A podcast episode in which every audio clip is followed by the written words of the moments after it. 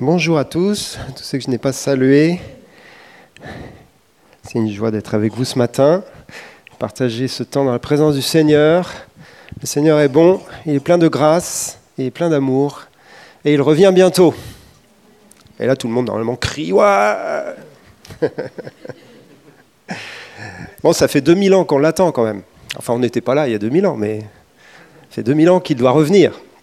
Et vous savez que les premiers disciples, ils l'attendaient vraiment, hein, dans leur vie. Donc euh, c'était possible, parce qu'il avait promis son retour assez rapidement. Et euh, à un moment donné, Jésus, il a parlé de la prière, et il a fait... Euh, il a utilisé cette image, vous savez, de la veuve avec le juge inique ceux qui connaissent les évangiles, on ne va pas lire ce texte, mais il a, il a pris cet exemple. Il a dit, euh, si vous voulez vraiment que Dieu euh, vous réponde, alors parfois il faut insister un peu. Hein. Et il a pris cet exemple de la veuve qui a embêté, pour pas dire autre chose, le juge inique jusqu'à ce qu'il lui, lui, fasse justice dans sa cause. Hein. Et elle venait jour et nuit à la porte du juge. Et Jésus lui a dit, et votre Père céleste ne fera-t-il pas promptement justice à ceux qui le lui demandent jour et nuit? Il parlait de la foi. Mais ce qui m'intéresse, c'est que juste après ça, d'un seul coup, Jésus a une interrogation. Il dit, mais lorsque le Fils de l'homme viendra sur la terre, trouvera-t-il la foi sur la terre? Donc il est en train de parler de la prière de foi, justement, hein, celle qui est exaucée. Et puis d'un seul coup, c'est comme s'il se projetait dans l'avenir. Parce que lui, il sait qu'il va pas revenir euh, dans dix jours. Hein. Mais d'un seul coup, il a cette image de son retour en gloire lorsqu'il va venir sur la terre. Et il se dit, mais en fin de compte, est-ce que je vais trouver la foi lorsque je reviendrai? Et c'est une question euh, vachement forte pour euh, quand même le Seigneur, parce que s'il ne trouve pas la foi lorsqu'il revient, ça veut dire qu'il n'y a plus personne qui croit en lui sur terre. Et Jésus se pose cette question-là. Et ça m'a toujours marqué. Quand même, Seigneur, on est là, quoi. et oui, on est là. Et ça fait 2000 ans qu'il y a sur la terre des hommes et des femmes qui croient que Jésus est le Christ, le Fils du Dieu vivant. Et vous savez que c'est quelque chose d'exceptionnel de croire à cela. Dans le sens que c'est pas, euh, t'es pas né comme ça un jour et puis euh, tu t'es dit tiens je vais croire en Jésus et puis non, tu as reçu une révélation. C'est exceptionnel de croire que Jésus est le Christ, le Fils du Dieu vivant. Et Jésus vient bientôt et il cherche ceux qui persévèrent dans la foi jusqu'au bout qui se tiennent entre le ciel et la terre et qui disent nous croyons à un Dieu vivant qui exauce les prières aujourd'hui, qui agit aujourd'hui, qui est plus réel que cette chaise que j'ai devant moi. Nous croyons qu'il est là, qu'il est puissant, qu'il est vivant, qu'il revient bientôt. Et cette foi-là, c'est la, pierre de touche de la chrétienté, de la vie chrétienne. C'est ce qui fait qu'on est des chrétiens. Nous croyons que Jésus est le Christ. Nous croyons que Jésus est le Christ. Et pourquoi j'insiste là-dessus Parce que depuis, euh, la rentrée, hein, j'en ai parlé plusieurs fois, je pense que le Seigneur veut réactiver la foi dans nos cœurs, dans notre Église, au milieu de nous, et, euh, et nous amener plus loin dans la foi. Et je crois aussi que nous sommes dans un contexte, euh, dans, le, dans, dans, les nations, hein, dans un contexte de difficulté, un contexte de ténèbres qui va grandissant, qui va nécessiter que nous soyons de plus en plus dans la foi. Et pas une foi juste en disant Jésus va revenir un jour, mais une foi qui croit que Jésus agit véritablement en exaucant les prières aujourd'hui. Il est proche de nous et il agit aujourd'hui et il manifeste son royaume aujourd'hui. Une foi qui saisit l'invisible, une foi qui croit qu'il y a des, signes, des prodiges, des miracles qui peuvent se manifester lorsque l'on prie et lorsqu'on s'attend à la manifestation du royaume. C'est des choses qu'on sait, c'est des choses qu'on dit, c'est des choses qu'on connaît par cœur presque. Mais là, on est dans un temps où c'est comme s'il y avait un, découragement assez... Euh, on va dire, communautaire. Je ne parle pas que de nous, hein, mais sur l'Église en général. Il y a quelque chose qui est venu avec le Covid, hein, avec cette période difficile de, deux années et qui a comme euh, endormi, étouffé un peu l'Église dans sa foi, dans sa proclamation de foi, dans son évangélisation, dans son désir de manifester le royaume de Dieu. Et c'est pour ça que je crois que c'est important de reparler de la foi et de reparler de la foi vivante. La foi qui obtient la justice de Dieu, qui obtient les promesses de Dieu, qui reçoit un exaucement. Et du coup, euh, je me suis posé la question, Seigneur, comment est-ce que je sais que je suis dans la foi? Et c'est la question qu'on va se poser ensemble ce matin. Est-ce que tu es dans la foi? Et en fin de compte, il y a un verset dans la parole de Dieu qui pose cette question et qui répond. Et on va le lire ensemble. Se trouve dans 2 Corinthiens 13, verset 5. 2 Corinthiens 13.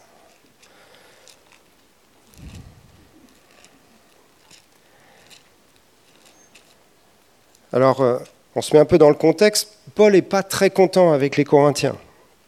je ne sais pas s'il est content avec euh, les Toulousains, mais avec les Corinthiens, c'était un peu chaud quand même. Hein. Euh, en tout cas, l'église de Corinthe. Donc il, les reprend et, il veut vraiment les, bouger, quoi, les remuer. Et au verset 5, il dit Examinez-vous vous-même pour savoir si vous êtes dans la foi. Éprouvez-vous vous-même. Hein, donc c'est vraiment la question qui est posée. Tu veux savoir si tu es dans la foi, examine-toi toi-même, éprouve-toi toi-même. Et du coup, il, continue en disant Ne reconnais-tu pas que Jésus-Christ est en toi? Ne reconnaissez-vous pas que Jésus-Christ est en vous? Et ça m'a marqué ça. Pour savoir si tu es dans la foi, il faut que tu t'examines et que tu te poses cette question, est-ce que Jésus-Christ est en moi? Si la réponse est oui, tu es dans la foi. Si la réponse est je sais pas trop, tu n'es pas dans la foi. Moi, j'aime bien les choses simples. Hein. Je vous l'ai dit cette année, c'est des choses simples que j'ai envie de, découvrir. Parce que la foi nous permet parfois de, trancher d'une manière simple les choses. Si Christ est en toi, tu es dans la foi, la vraie foi. Si Christ n'est pas en toi, tu es juste un chrétien de tradition, tu es juste un, un chrétien qui vient à l'église, et c'est très bien de venir à l'église, mais tu n'es pas dans la foi. Ça tranche, ça, hein, ça sépare. Sauf que l'apôtre Paul, il nous dit examine-toi toi-même. En fin de compte, c'est à toi de savoir ça. C'est pas moi qui vais te le dire. C'est pas le pasteur qui dit toi, tu as la foi, toi, tu n'as pas la foi, toi, Christ est en toi, toi, euh, je me demande si Christ est en toi. On peut avoir quelques convictions, hein, mais c'est pas ça le rôle pastoral. Et c'est surtout pas ça que Paul est en train de mettre en, exergue. Il est en train de dire, tu dois, toi, t'examiner pour savoir si tu es dans la foi. Est-ce que Christ vit en toi? Est-ce que Christ est en toi? Est-ce que tu reconnais la présence de Jésus dans ta vie? Une grande question quand même. Et c'est même, pour Paul, dans un autre texte, un mystère. Je suis sûr que ceux qui connaissent bien la, parole de Dieu, quand vous avez vu euh, le titre Christ en nous, tout le monde a pensé l'espérance de la gloire. Mais justement, je ne vais pas parler de ça. Mais c'est un verset, c'est Colossiens 1, 25. Et il parle de Christ en nous, l'espérance de la gloire, comme étant un mystère. C'est un mystère qui a été révélé. Donc c'est plus un mystère. C'est ça, les, je vous rappelle juste, pour ceux qui ne le savent pas, c'est que les mystères, ce sont des choses cachées. Mais là, il dit, ce mystère a été révélé dans les derniers temps.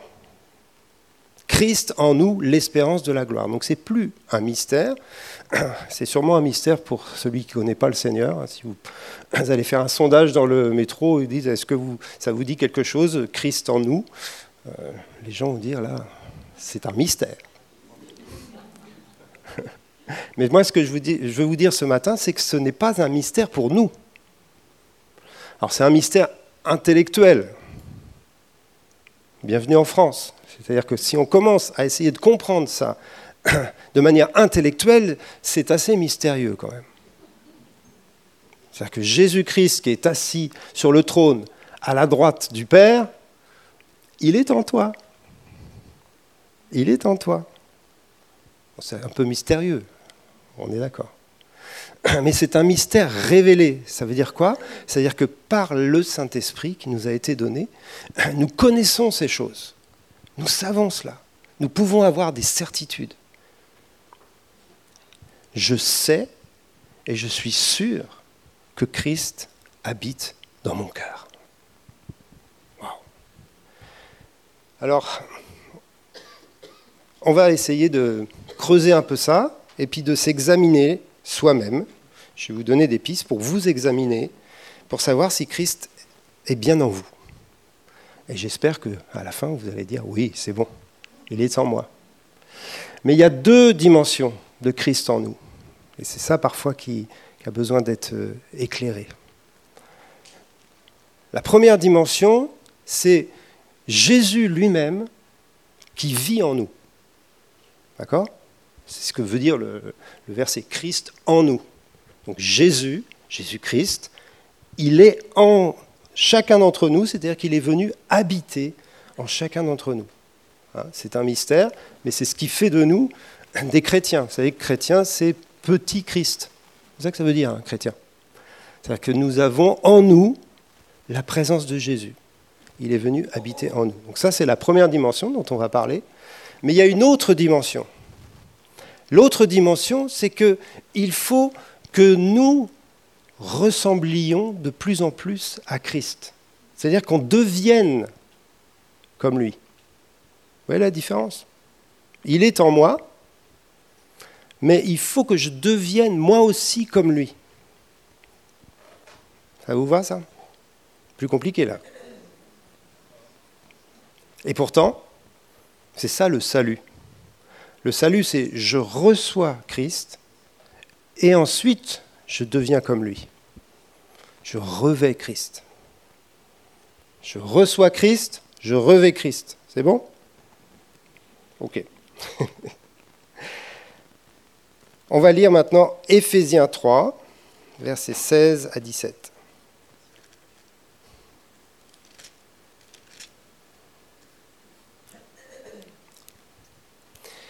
Éphésiens 3. C'est une prière de Paul. Il fléchit les genoux devant le Père. Et il prie pour nous, en tout cas pour les Éphésiens, mais on peut prendre ça aussi pour nous, afin qu'il nous donne, selon la richesse de sa gloire, d'être puissamment fortifiés par son esprit dans l'homme intérieur, en sorte que Christ habite dans nos cœurs par la foi, étant enraciné et fondé dans l'amour. La phrase continue, c'est assez long. On voit là qu'il y a encore cette expression, Christ qui habite dans nos cœurs par la foi. D'accord? Mais il prie Paul hein, pour que les Éphésiens soient puissamment fortifiés par le Saint-Esprit dans leur être intérieur, afin que Christ habite dans leur cœur. Donc il y a un lien direct entre l'œuvre du Saint-Esprit, entre le fait de recevoir le Saint-Esprit et le fait que Christ vive en nous. Donc il faut être puissamment fortifié dans l'être intérieur par l'Esprit. Ça veut dire que quand je m'examine et que je me dis est-ce que Christ vit en moi, si j'ai un peu de doute par rapport à cela, il faut vite que je retrouve cette vie de l'Esprit, que je sois à nouveau fortifié par le Saint-Esprit, que je sois à nouveau en relation avec l'Esprit de Dieu en moi. Vous savez, ce qu'on appelle le baptême du Saint-Esprit, c'est aussi un baptême de régénération, c'est-à-dire que le Saint-Esprit vient transformer notre être. Ce n'est pas juste qu'il nous fait parler en langue, mais c'est qu'il vient vivre en nous et transformer notre vie intérieure. Le problème, c'est que notre vie intérieure, euh, elle ne se transforme pas toute seule. Elle a besoin du Saint-Esprit. C'est comme une voiture, elle n'avancera pas toute seule, elle a besoin de carburant. Une voiture, en ce moment, on fait la queue euh, chez Total. Puis parfois, il n'y a plus de carburant. Il faut aller en chercher ailleurs. Elle n'avancera pas si elle n'a pas de carburant. C'est une image toute simple. Mais Christ ne va pas être formé en nous si on n'a pas le carburant de Christ. Si on ne s'alimente pas à ce breuvage exceptionnel qui est le Saint-Esprit. Donc premier examen, où en est ma relation avec le Saint-Esprit? C'est-à-dire, euh, tu parles de Jésus, puis maintenant tu nous parles du Saint-Esprit. Bah oui, parce que théologiquement parlant, Christ vit en nous par son esprit. Et c'est ma relation avec le Saint-Esprit qui va faire grandir Christ en moi. C'est ma relation avec le Saint-Esprit, c'est ma capacité à boire le Saint-Esprit, hein, donc à être en communion avec lui, à me nourrir de lui, à le laisser me remplir, à le laisser me parler, etc. Donc on est dans une relation, hein, la relation avec Dieu, une relation vivante. Moi, je me souviens de ma conversion, euh, qui remonte à quelques années. C'est un peu ancien combattant hein, quand on parle de notre conversion, mais quand même, c'est une expérience fondamentale de nos vies. Pour moi, ça a été le début, puisqu'avant, j'étais absolument pas euh, dans la vie chrétienne. Et dans cette conversion, j'ai réalisé que Jésus était vivant, j'ai invité Jésus à venir en moi, et à commencer là une relation à l'intérieur de moi. Vous savez, moi j'étais un angoissé quand j'étais jeune, et une de mes angoisses, c'est d'être tout seul à l'intérieur de moi. Chacun son truc. Hein. C'est-à-dire que les autres étaient extérieurs, on est bien d'accord, mais moi j'étais tout seul à l'intérieur. Bon, ça se soigne, paraît-il. Moi, ça, ça s'est soigné parce que j'ai reçu la vie de Jésus et j'ai eu à l'intérieur de moi une relation avec quelqu'un qui connaissait toutes mes problématiques intérieures, qui était étonné de rien. Je pouvais lui parler de tous mes problèmes, mes soucis, mes angoisses, mes, mes questions, de tout. Je pouvais lui dire j'en ai marre, j'en ai ras-le-bol. Et ça y est, 38 ans après, je parle encore au Seigneur comme ça parfois. Je dis Seigneur, j'en ai marre tu as quelqu'un en toi avec qui tu as une relation vivante. Donc ça, c'est le premier examen. Et c'est l'examen, euh, normalement, tout le monde coche là. Christ vit en moi, j'ai une relation à l'intérieur de moi. Mais là, je parle d'une relation qui est vécue euh, de manière spontanée et quotidienne. Tu n'as pas besoin de faire un culte personnel pour ça. Tu n'as pas besoin de venir à l'église pour ça. Tu n'as pas besoin euh, de lire la Bible et de la connaître par cœur pour ça. C'est dans ton quotidien. C'est même spontané. Si tu connais Jésus, si tu as une relation avec Jésus, spontanément, dans ta journée de boulot, tu parles avec lui. On est d'accord? Tu parles avec lui. Et ça, c'est Christ en nous. Parce que les gens du monde, ils ne font pas ça. Hein. Je vous assure. Ils parlent peut-être avec d'autres, mais pas avec Jésus en tout cas. Mais nous, on est, on est à moitié dingue quand même. Qui ça arrive, à qui ça arrive de parler même à haute voix tout seul dans la rue? Allez, levez la main. Et vous n'avez pas de, téléphone, vous n'avez pas d'oreillette, vous n'êtes pas en train de téléphoner. Vous parlez avec Jésus, mais c'est juste incroyable. Moi, souvent, je parle comme ça. J'aime bien prier dans la rue, enfin prier dehors. Et souvent, je vois les gens qui me regardent.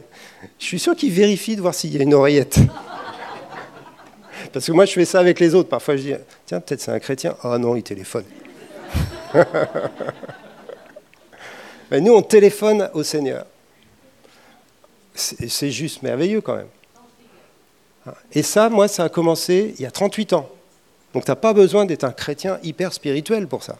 Ça commence dès le début. C'est la preuve de ta nouvelle naissance, une des preuves.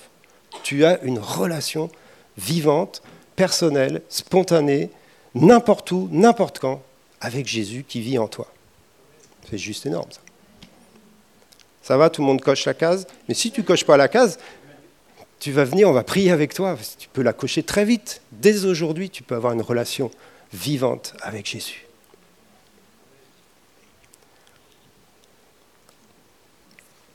On revient sur notre verset. Hein. Donc, puissamment fortifié par son esprit, dans l'homme intérieur. Je m'arrête juste sur cette expression. Christ vit en nous dans l'homme intérieur. C'est-à-dire ce n'est pas superficiel. Ce n'est pas au niveau de nos pensées, au niveau de notre âme, même pas au niveau de nos sentiments que ça se passe. C'est dans notre esprit. C'est-à-dire que c'est à l'intérieur, dans les profondeurs de notre vie, qu'il vient habiter. Donc du coup, si on n'est pas dans une relation profonde, si on ne cherche pas la profondeur dans notre relation avec le Seigneur, alors on va vite perdre cette relation. Parce que dans le superficiel, le Seigneur, il n'est pas là. Dans le superficiel, on est en relation avec les uns et les autres. On peut y être en profondeur aussi, mais la plupart du temps dans une journée, c'est superficiel. Passe-moi le sel, passe-moi le pain. Euh, euh, quelle heure il est Il fait beau, il fait chaud, il fait froid. Donc la relation avec le Seigneur, c'est une relation dans l'être intérieur. Donc c'est dans notre esprit, c'est-à-dire ce qu'il y a de plus, profond en nous. C'est ça qui est né de nouveau. C'est notre esprit qui a été régénéré et qui a reçu la vie de Christ. Donc dans l'être intérieur. Et Paul, il parle de ça dans un autre texte. Et il dit, notre être extérieur se détruit peu à peu, Bienvenue au club des vieux. L'autre fois, j'ai lu ça, je ne sais plus où. Comment on sait qu'on est vieux? C'est ton corps qui te le dit.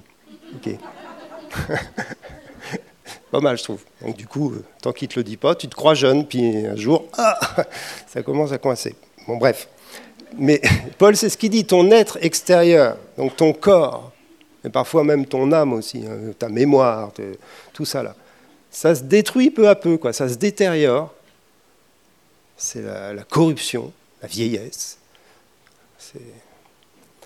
Donc notre corps se détruit peu à peu, et il dit, mais notre être intérieur, lui, il se renouvelle de jour en jour.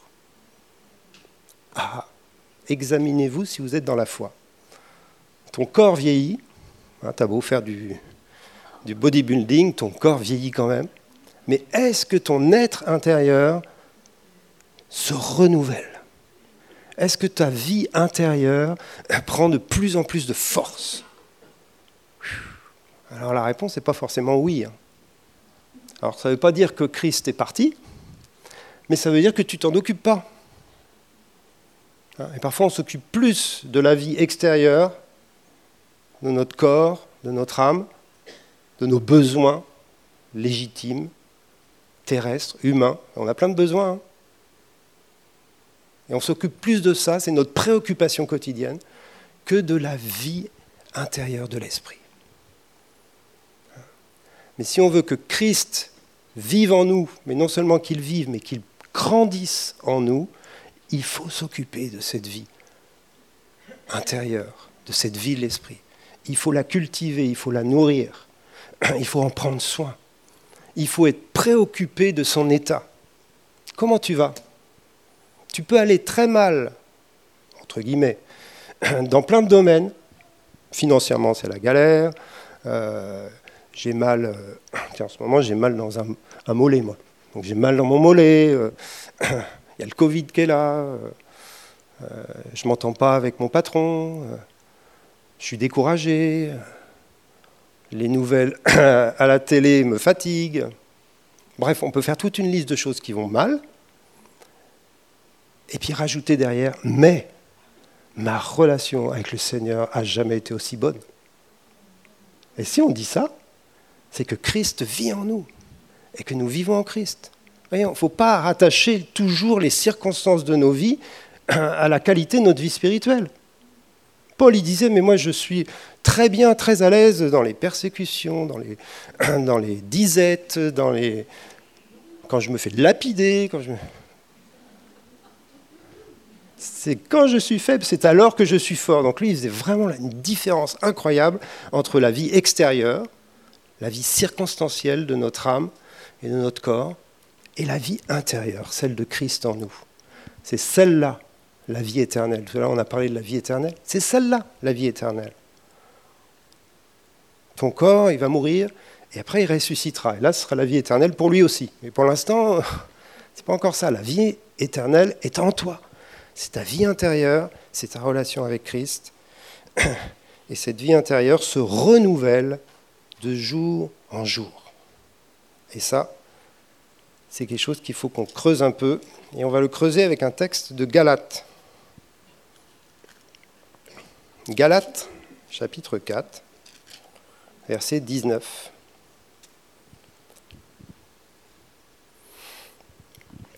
Alors, là aussi, on se met un peu dans le contexte. Paul, il s'inquiète pour les Galates. Parce que les Galates, ils ont reçu la grâce de Dieu, ils ont reçu le Saint-Esprit par la foi, et ils ont commencé leur vie chrétienne en trombe. Christ vivait en eux, ils ont grandi et tout. Et puis d'un seul coup, il y a des enseignants qui sont arrivés, d'autres euh, enseignants, d'autres docteurs, qui ont commencé à leur prêcher un évangile légaliste leur disant il faut à nouveau se faire circoncire, il faut à nouveau respecter la loi pour pouvoir plaire à Dieu. Et les Galates se sont fait avoir. Et Paul, il entend parler de ça et il est en colère. Parce que ce n'est pas le même évangile. Il dit cet évangile-là, il va vous séparer de Christ au bout d'un moment. L'évangile de il faut faire, il faut faire, il faut faire pour plaire à Dieu nous sépare de Christ en nous. C'est l'évangile de la loi. L'évangile qui nous dit, si tu viens à l'église le dimanche, si tu payes ta dîme et si tu es gentil avec ton voisin, le Seigneur te récompensera. Et tu auras euh, beaucoup de bénédictions. C'est un faux évangile. Et du coup, plus personne vient à l'église, plus personne... Euh, non. L'évangile nous dit, Christ en toi va grandir et tu vas porter du fruit. Et c'est pure grâce. Wow. Galate, hein, c'est l'évangile de la grâce.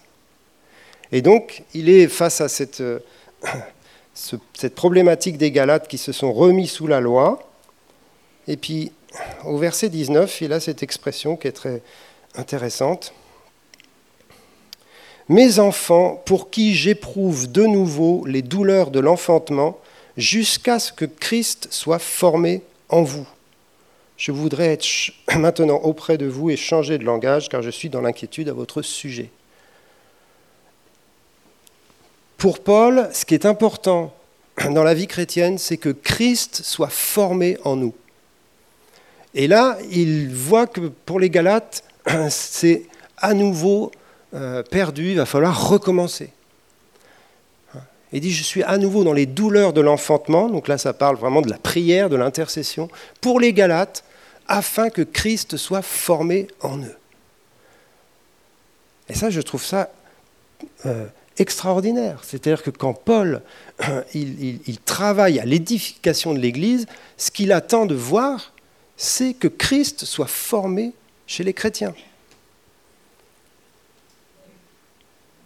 Christ soit formé en vous. Ça veut dire quoi? Ça veut dire qu'il doit y avoir une croissance intérieure qui aboutit quelque part. C'est-à-dire qu'à un moment donné, pour Paul, il va dire Ah, ben ça y est, Christ est formé en vous. Hmm.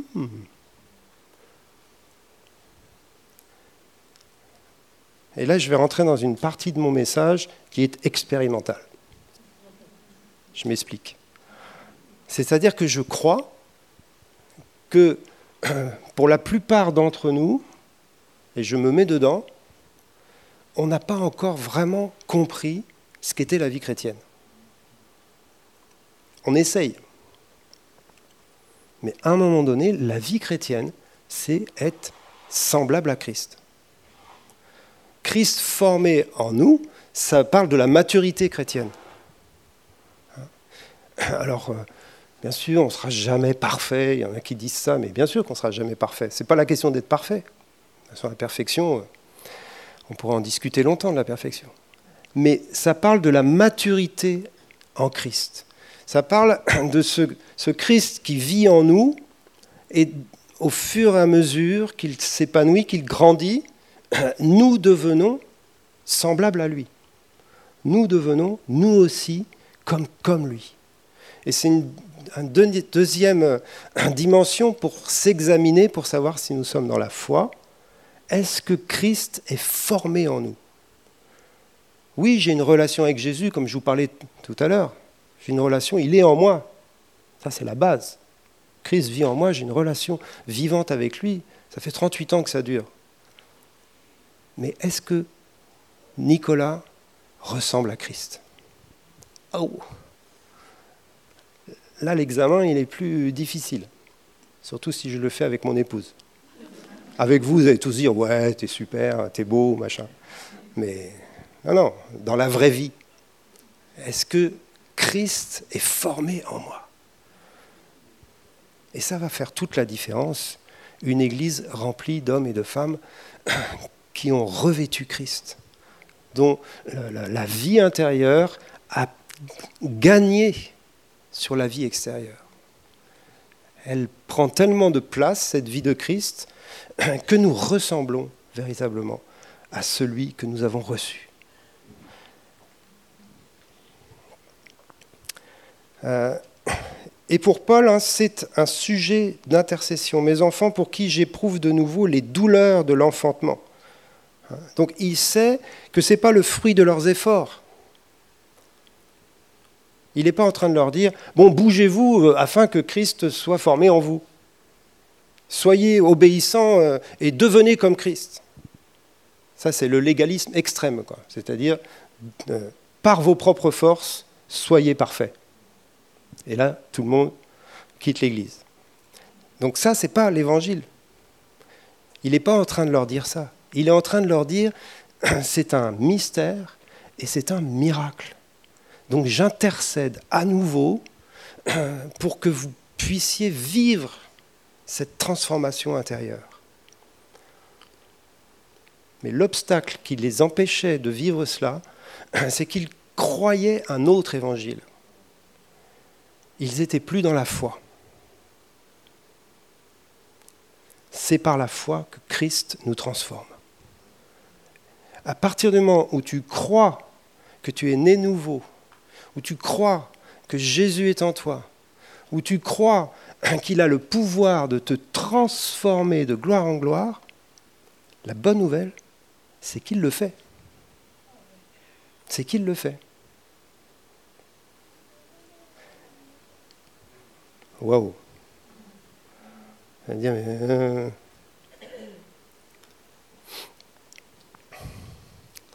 Ça dépend où on marche. Ça dépend comment on, vit. Moi, je crois que pour la plupart d'entre nous, hein, Christ est formé en nous, mais on ne vit pas toujours en lui. Moi, c'est mon expérience personnelle. Donc là, je vous prêche à partir de mon expérience personnelle. Quand je vis par l'esprit, pour reprendre une expression aussi de Paul, de Galate, eh bien, je suis pas mal en fin de compte. Je ressemble à Jésus. Je suis plein de grâce, plein de joie, plein d'amour, plein de paix. Vous ne me croyez pas peut-être Moi, je me, je me connais, je sais que ça m'arrive, ça. Je sais que c'est possible. Et je sais que pour plusieurs parmi vous, ça vous arrive aussi. Et quand vous êtes là, mais vous êtes comme Christ. Faut pas mettre une espèce de barre tellement élevée, un standard, que d'un seul coup, euh, plus personne ne peut y arriver. Non. C'est ce que Paul appelle le fruit de l'esprit. Hein?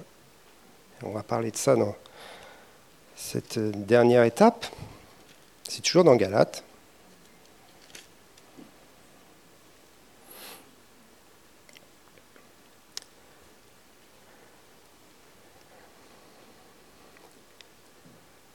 Alors, verset, chapitre 5, tout d'abord verset 16 et suivant. Je dis donc, marchez selon l'esprit, vous n'accomplirez pas les désirs de la chair, car la chair a des désirs contraires à ceux de l'esprit, et l'esprit en a de contraires à ceux de la chair. Ils sont opposés entre eux afin que vous ne fassiez point ce que vous voudriez. Oh bah mince. Si vous êtes conduit par l'esprit, vous n'êtes point sous la loi. Donc là, il nous parle de deux marches différentes, la marche par l'esprit et la marche selon la chair. Et il nous dit, vous ne pouvez pas euh, faire ce que vous voulez, parce que dès que vous faites ce que vous voulez, vous marchez selon la chair, en fin de compte. Donc, vous devez marcher par l'esprit. Et marcher par l'esprit, ça veut dire être en relation avec lui toute la journée. Hein. C'est ce que je vous ai dit tout à l'heure, c'est tout simple. Mais c'est vraiment le faire. Hein. Et quand tu fais ça, il nous dit, quand tu fais ça, tu n'es plus sous la loi. C'est-à-dire que la loi n'a plus rien à exiger de toi. tu es dans une relation. Et tu te laisses conduire dans cette relation avec le Seigneur.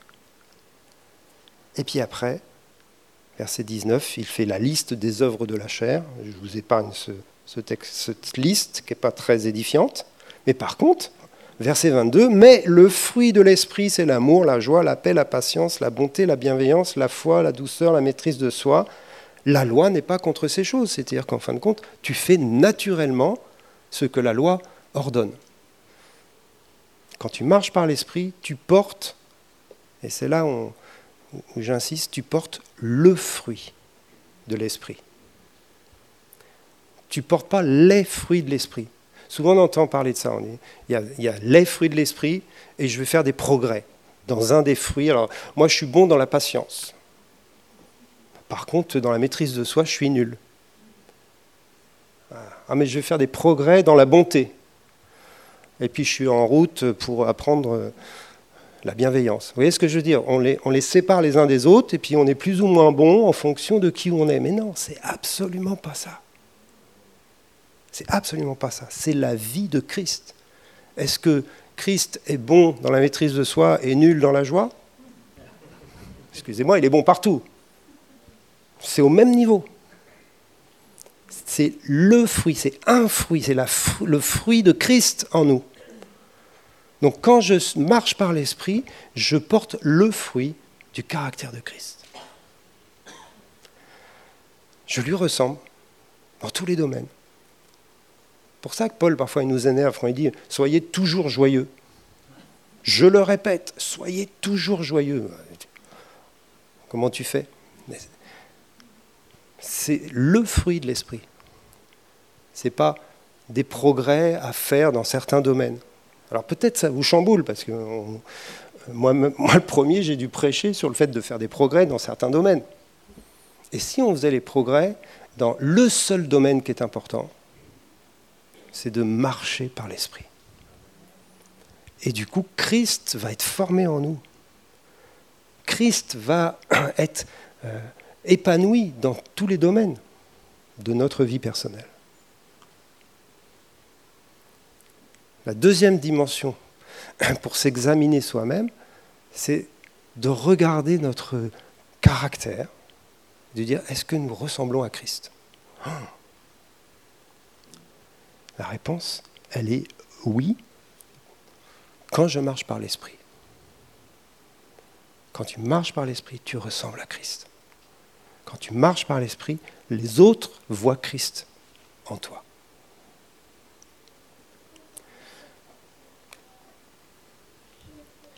Vous savez, ça va, toute cette euh, notion-là, elle va avec cette même idée de la, transformation à l'image de Jésus de gloire en gloire par le Saint-Esprit. Hein. On a ça dans l'Épître aux Corinthiens également. Mais c'est l'idée des, deux natures. Vous avez la vieille nature et vous avez la nouvelle nature. Et il y a tous ces versets de Jean, dans la première épître de Jean, qui nous disent Celui qui est né de Christ ne pêche plus. Celui qui est né de Christ ne pêche plus, il se garde lui-même et le malin ne le touche pas. Celui qui est né de Christ, sa foi triomphe du monde celui qui est né de Christ, il aime comme Dieu a aimé. Jean, il nous énerve. C'est-à-dire qu'il met des absolus là. Il met que des absolus. Alors que nous, on met que des trucs relatifs. Celui qui est né de Christ, il essaye d'arrêter de pécher. Et il n'y arrive pas toujours. Celui qui est né de Christ, il a une foi qui n'est pas vraiment triomphante. Celui qui est né de Christ, il se garde lui-même et le malin le touche tout le temps. Je ne pas comment il fait. Vous voyez ce que je veux dire? C'est que notre expérience ne va pas avec les versets.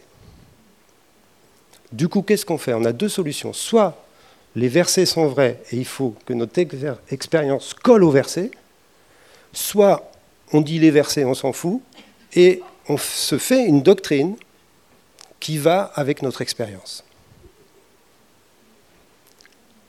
Ta ta ta c'est un docteur de la loi qui vous dit ça.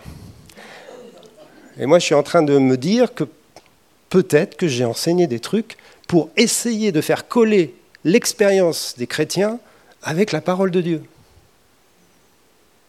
Parce que si, je vous dis, celui qui est né de Dieu se garde lui-même et le malin ne le touche pas, ah,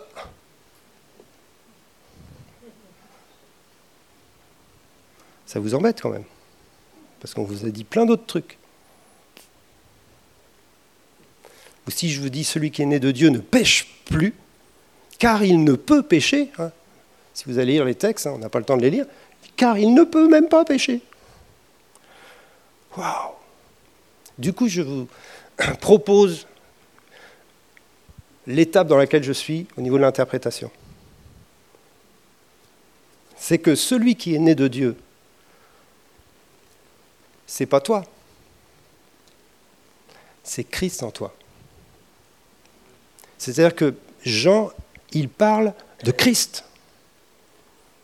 Celui qui est né de Dieu ne peut pécher. Mais bien sûr, est-ce que quelqu'un qui sort de Dieu va faire du péché? Vous voyez ce que je veux dire? C'est juste impossible. Il est de la même nature que Dieu, donc Dieu ne peut pas pécher, donc celui qui est de la même nature que Dieu ne peut pas pécher non plus. Donc Christ en toi ne peut pas pécher. Ça, vous êtes d'accord Christ en toi se garde lui-même et le malin ne peut pas le toucher. Ça, vous êtes d'accord aussi Christ en toi, il aime du même amour que Dieu le Père. Il aime son prochain et il aime les frères et sœurs. Vous voyez ce que je veux dire? C'est que tous les versets, là, ils collent d'un seul coup. Ça veut dire que moi, quand je suis en Christ, alors je ne pêche plus. Alors, le malin ne me touche plus. Alors, tout ce que je vous ai dit sur l'amour, tout ça, devient la réalité de ma vie. Parce que je suis né de Christ, je suis né de Dieu. Mais dès que je retourne à mon ancienne vie, alors on reprend euh, tout le reste. Toute la vie chrétienne euh, compliquée, quoi. Alors, On a l'impression qu'on est aussi d'un côté et de l'autre. Moi, ce que je crois, c'est qu'on peut basculer du côté de la vie de Christ et y rester. Demeurez en moi et je demeurerai en vous. Et c'est mon défi. Hein. Donc, euh, je ne parle pas de celui qui a, qui a réussi, là. Mais c'est mon défi et c'est le défi dans lequel il faut qu'on entre. La foi nous permet d'entrer dans la vie de Christ et d'y rester. Christ vit dans vos cœurs, habite dans vos cœurs par la foi. Si on croit cet évangile-là, on a beaucoup plus de chances de le vivre que si on n'y croit pas. Tu ne vis pas ce que tu crois pas. Tu vis l'évangile que tu crois. Tu vis la parole de Dieu que tu as cru. Tu vis l'enseignement. Et c'est pour ça que les enseignants seront jugés plus sévèrement que les autres parce que tu vis l'enseignement que tu as reçu. En tout cas, tu essayes de le vivre.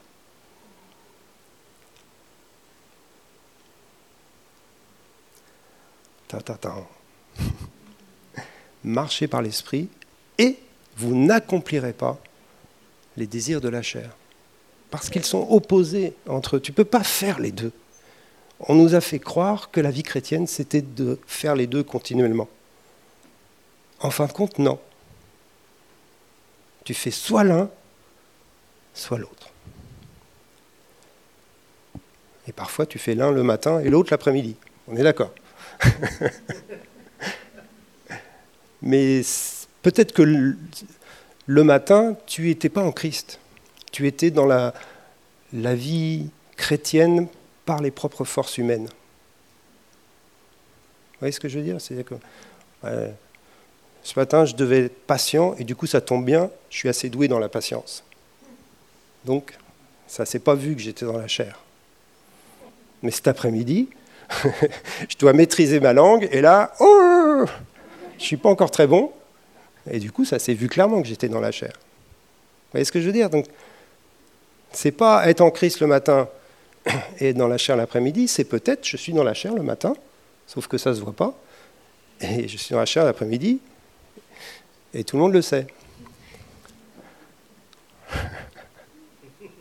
Bon, je fais de l'humour, je simplifie un peu les choses. Mais peut-être pas loin de la réalité de nos vies quand même. Tandis que si je suis en Christ le matin, vraiment en Christ, pourquoi est-ce que j'irai dans la chair l'après-midi? C'est tellement bien d'être en Christ. Vous voyez ce que je veux dire? C'est une autre dimension de la vie chrétienne dans laquelle le Seigneur nous appelle à entrer, je pense. Et la clé de ça, c'est Christ en moi. Christ vit en moi.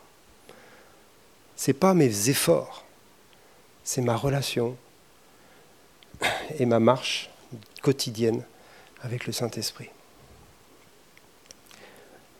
Allez, on va prier ensemble pour clôturer. Et on va se lever.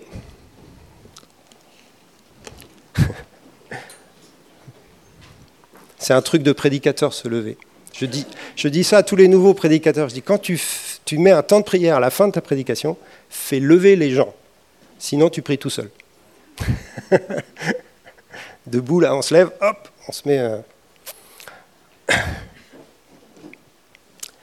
Et quand on est debout, on va juste s'examiner nous-mêmes. Examinez-vous pour voir si vous êtes dans la foi.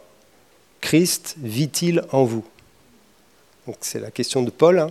et je vous invite à vous la poser. On va fermer les yeux et quelques instants. On se pose cette question et elle va être double. On se pose la première question. Est-ce que j'ai une relation vivante, quotidienne, spontanée, réelle et profonde avec Jésus Ça, c'est la première question pour s'examiner. Est-ce que j'ai ce type de relation? Sans même parler d'un culte personnel. Hein. Je parle vraiment d'une relation vivante, personnelle, quotidienne, spontanée et profonde. Est-ce que j'ai ça avec Jésus? Si tu as ça avec Jésus, alors tu es dans la foi. Et du coup, même si ça va mal dans ta vie, hein, ça n'a rien à voir. Si tu as ça, tu es dans la foi. Par contre, si tu réponds non à cette question-là, je t'encourage vraiment à venir parler avec moi, avec David, avec quelqu'un à la fin du culte, parce que tu peux découvrir cette relation. Ou alors, si vraiment tu as eu cette relation dans le passé, mais tu réalises que ça fait très longtemps que tu parles même plus avec le Seigneur dans la journée, viens aussi nous voir. Parce que tu peux réactiver ça rapidement. Et il ne faut surtout pas rester sans réactiver la relation avec le Seigneur.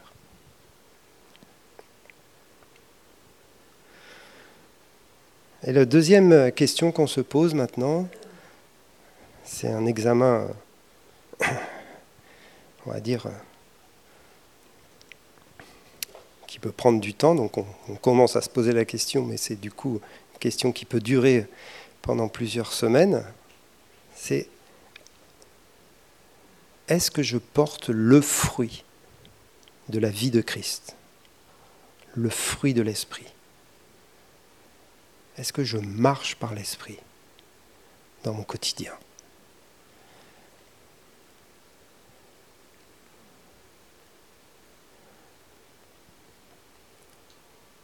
Est-ce que je suis dans la foi que oui, je ressemble à Christ?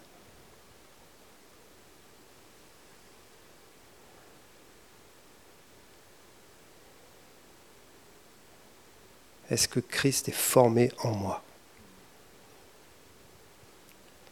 Est-ce qu'il y a du poids, de la maturité?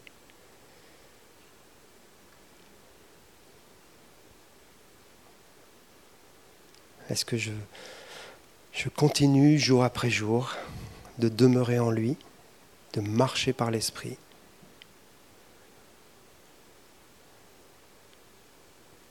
Et c'est ma prière, Seigneur, pour chacun d'entre nous.